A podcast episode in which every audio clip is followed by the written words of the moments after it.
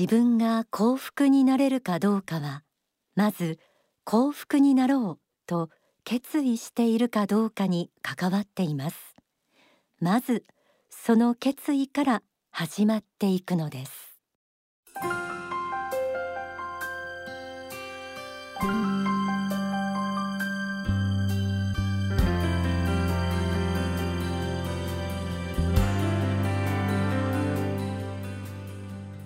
あなたを輝かせる心の目覚まし。天使のモーニングコール。幸福の科学で説かれる教え。仏法真理をお届けしている番組です。おはようございます。白倉律子です。大型連休に突入の週末。いかがお過ごしでしょうか？えレジャーかどこかに向かう車の中でお聞きの方もいらっしゃるかな？引き続き安全運転を。今日は成功の法という書籍の一節から始めてみました。幸福になろう。今日は皆さんとそんな決意を一緒にして仏法真理を学んでいきたいと思います。新しいコーナーもスタートします。最後までお付き合いください。まずは一曲お送りします。作詞作曲大川隆法総裁。歌は田村翔子さん。未来からの涙。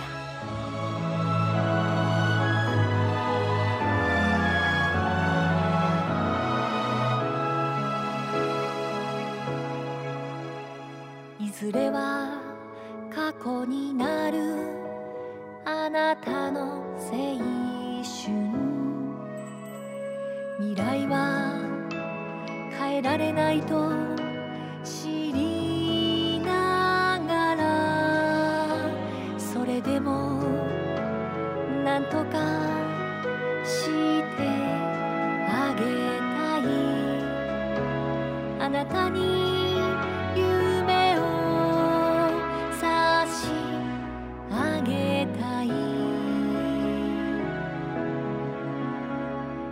の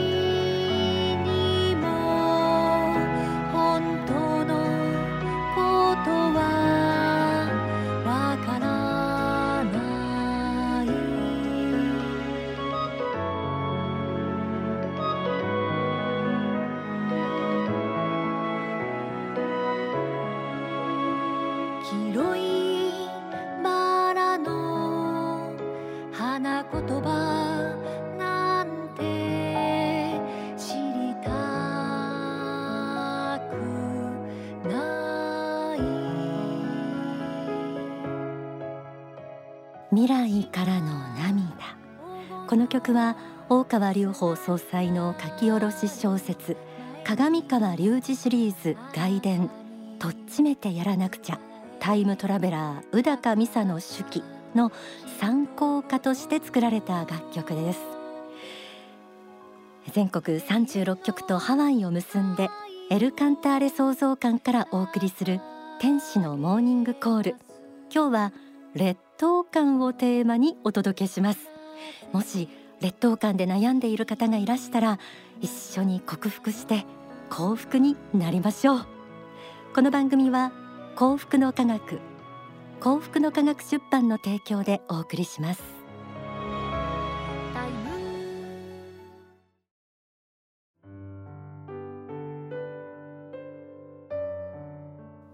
天使のモーニングコール。今日は劣等感をテーマにお届けします。何か自分が劣っていると感じた時に出てくるこの劣等感という感情。皆さんも一度は持たれたことがあるんじゃないでしょうか。容姿才能成績性格人間関係社会的地位などなど劣等感を抱くようになるきっかけは様々。程度の差はあっても誰もが経験するものだと思います。目標はあるけれど現実の自分と向き合うと足りないものが多すぎる。自分は見た目も才能も恵まれていないななどという気持ちが湧いてくるとだんだんやる気も自信もなくなってくるもの。人の個性に違いがある以上優劣が分かれてくるのは当然のことだと思います。でも劣等感という感情は実は私たちの心の持ち方を変えることによって克服できるものでもあります。そして劣等感を克服した人はまるで別人のように幸福感に満ちた人生を歩んでいくようになります。今日は幸福の科学で説かれる仏法真理から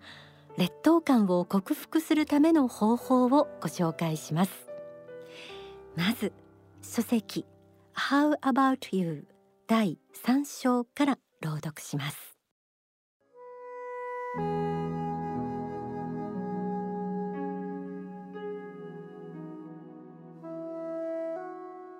度の差はあってもどんな人にも劣等感はあるものです。劣等感は他人との比較から生まれてくるものです。この世では大勢の人が一緒に暮らしていかなければなりませんがどのような人にもある部分は優れているがある部分は劣っているという凸凹はあるものです。そんなものです。人間にはいろいろな違いがあるから楽しいし可能性があるし面白いのです。劣等感は他人との比較から生まれてくるものです。とありました。劣等感は才能や個性の違いがあるから生まれるものではなく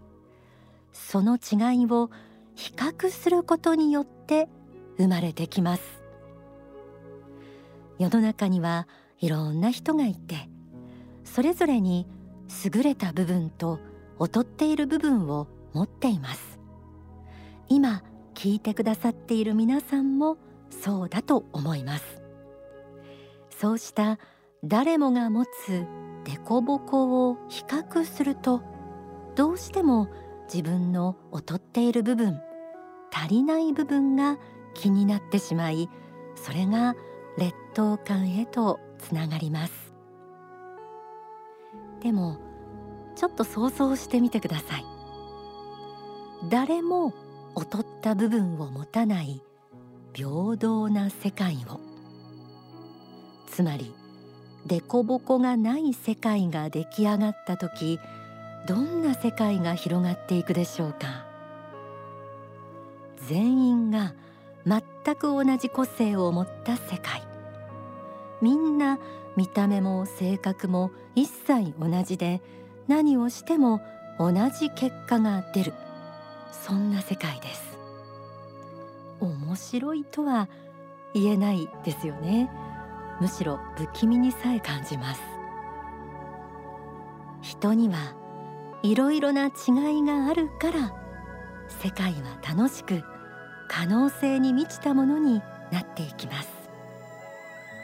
劣等感を克服するにはまず自分と他人に違いがあることを素晴らしいものとして受け止めることが大切です。続いて書籍幸福の原点第4章から朗読します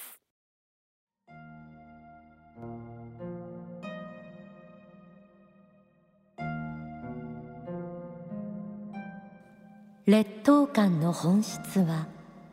与えられていないという気持ちです。人から愛を与えられていないという気持ちが劣等感です。劣等感で苦しんでいる人は与えられる愛ばかりを考えていることが多いであろうと思います。こういう人は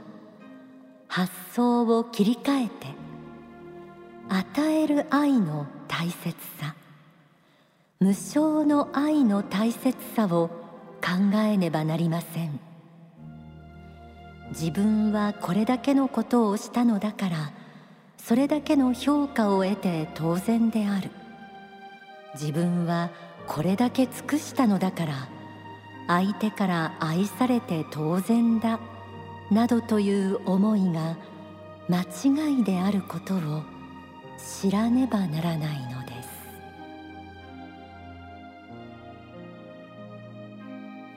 劣等感の本質には与えられていないという気持ちがあります。目標を達成するのに十分な環境が与えられていない。あの人はあんなに才能が与えられているのに自分にはそれがない。劣等感が強い人は共通してこうした言葉を発するようになります。客観的に見ればそれが当たっているところもあるでしょう。でも劣等感で苦しんでいる人その苦しみはあれが足りないこれが足りないともっと愛を与えてほしいと願う心が引き起こしているということに気づく必要があります。裸一貫の何もない状態から人生をスタートした私たちは多くのものを与えられて今を生きることができています。少し振り返ってみるだけでも浮かんでくるものはあるでしょう。そうした与えられているものへの感謝を深め与えられていない自分から与えられている自分に発想を切り替えることができた時いつの間にかあれほど大きかった劣等感が小さくなっていることに気づくことができると思います。そしてそこから今度は自分が他の人に愛を与えようとしそれを一つずつ積み重ねていく中で劣等感の反対にある確かな自信や強い情熱を得ることができるようになっていくはずですではここで2008年に説かれた大川総裁の法話爽やかな成功をお聞きくださいまあ、若い方から始まると思いますが劣等感にとらわれるということがあると思うんですね。劣等感を持ってない方はいらっしゃらないと思いますがこれをどこまで引っ張るかということですね。どの年代までそれを引きずっていくか。自分の子供時代の劣等感とかいうのをもうずっと506070まで引っ張るようだとちょっと長すぎますね。どこかで、えー、捨てなきゃいけませんね。どこかで違うものにそれを変えていく必要があるわけですよ。いつまでも子供じゃないんだから。どっかで大人にならなきゃいけない。大人になるということはどういうことかって言いますとですねだから人の同情を求めてるっていう気持ちは子供なんですよ。えー、お父さんやお母さんがいて僕を助けてほしいどうにかしてくださいっていうそういう気持ちですね。うん子供なんですやっぱりね。だから本当に大人になったとしたらえー、今度は人を助ける側に回るべきであって助けられることをいつまでも求めているような状態であってはいけない。その劣等感悩んでいるという人はですね他の人のことを考えている余裕がないはずです。自分のことばっかりいつも考えているんですよ。どうしたら自分が救われるかっていうことをいつも考えがちであるんですね。だからほどほどにしなきゃいけないんです。だから劣等感で悩んでいる人は自分自身の主観的な考えとしてはね自分自身は非常に純粋な傷つきやすいタイプの人間でで透明な心を持ってて傷つきやすい。で、えー、傷つきやすいガラスかなんかのように水晶かなんかのような心を持っているように見え思っているんだけれどもそれがいつまでも何年も何十年も続くようであったらちょっと違うなということですね。それは姿を変えたエゴイストですよ。劣等感で悩んでいることもあまり長すぎたらこれはエゴイズムになりますよ。もう自己中心主義ですよ。自分のことしか考えてないってことになりますよ。ちょっとは自分のことを忘れて他の人の方に目を向けたらどうでしょうか。まあ、それが大事ですねということですね。まあ、それを申し上げたいんです。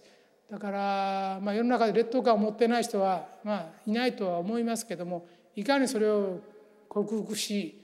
自分中心に物事を考える自分の悩み中心から他の人の悩みを解決するタイプの人間に変わっていくか、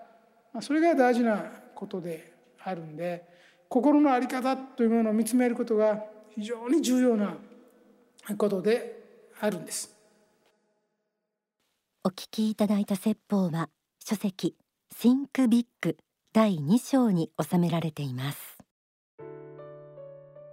これまでも番組では劣等感について何度か取り上げてきましたが今回はいつまでも劣等感を抱きしめていること自体がエゴイストなのだということにハッとした方もいらっしゃるんじゃないでしょうか。私もかつてその一人でした。劣等感によって自己憐憫していたんだと知ってそこをパシッと断ち切ることにして自分を変えようと思いました。変わる方法はやっぱり感謝と与える愛。それから祝福かな。あと大きかったのは完全主義をやめる。未熟な自分も丸ごと受け入れる。そのために自分のいいところを褒めるメモをつけることなども実践しました、まあ、恥ずかしくてちょっと見せられないですけどね。心のよどみ。そうしたものがですね晴れて軽くなっていきましたし確かに静かに相応の自信を取り戻せたと思います、まあ、人によって根深さが違うこの劣等感ですが結局は自分の思い次第で自己像は変えられます。あなたが生まれてきたのは経験によって心を磨いて得た悟りによって本当の幸福をつかむためそしてその幸福を世の中にも広げるためです。どうぞ自分を大切にしてくださいね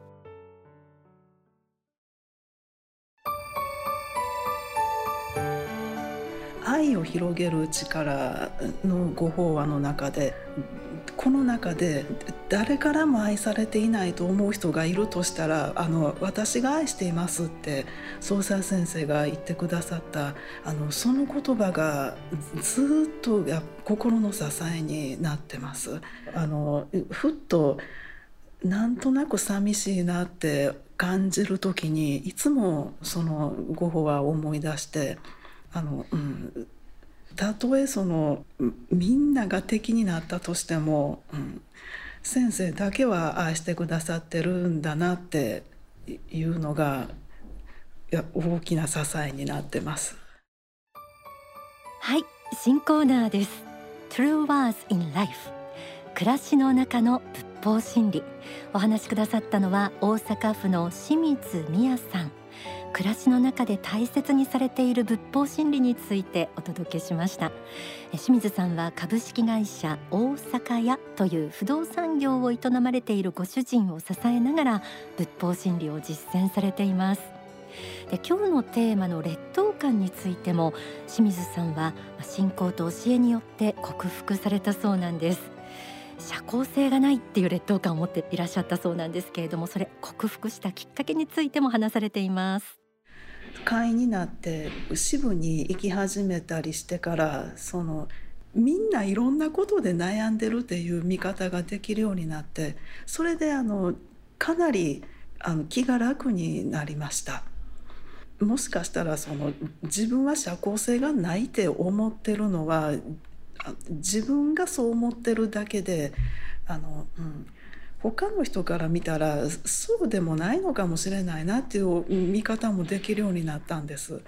うん、というのはあの、うん私失礼な言い方なんですが私から見てあの社交性がないなって思う法友がいましてでもその法友自身は自分は社交性がないということで全く悩んでいなかったんですね。あのそこからヒントを得て自分の思い方一つって、うん、それであの気が楽になったのをすごく覚えてます。うん。思い方一つで気が楽になる。本当実感がこもってましたよね。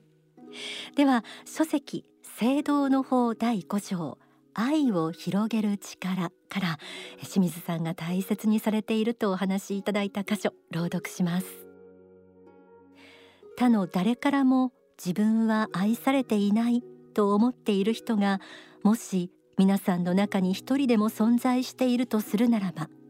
私はあえて言います。私はそんなあなたも愛しています。あなた方一人一人を愛しています。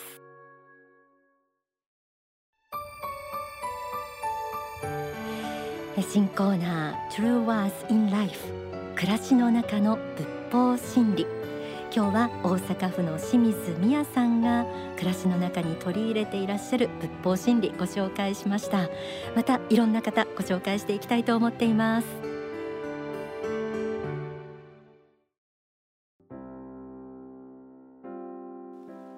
のモーニングコールプレゼントのお知らせです。朗読させていただいた書籍の一つ How about you こちらを今回は5名の方にプレゼントさせていただきます。天使のモーニングコール公式ホームページがあります。そちらにアクセスすると投稿フォームありますのでそちらからも応募できますし E メールファクシミリはがきでも受け付けています。E メールアドレスはメッセージアットマーク天使ハイフンコールドットコム message アットマーク tenshi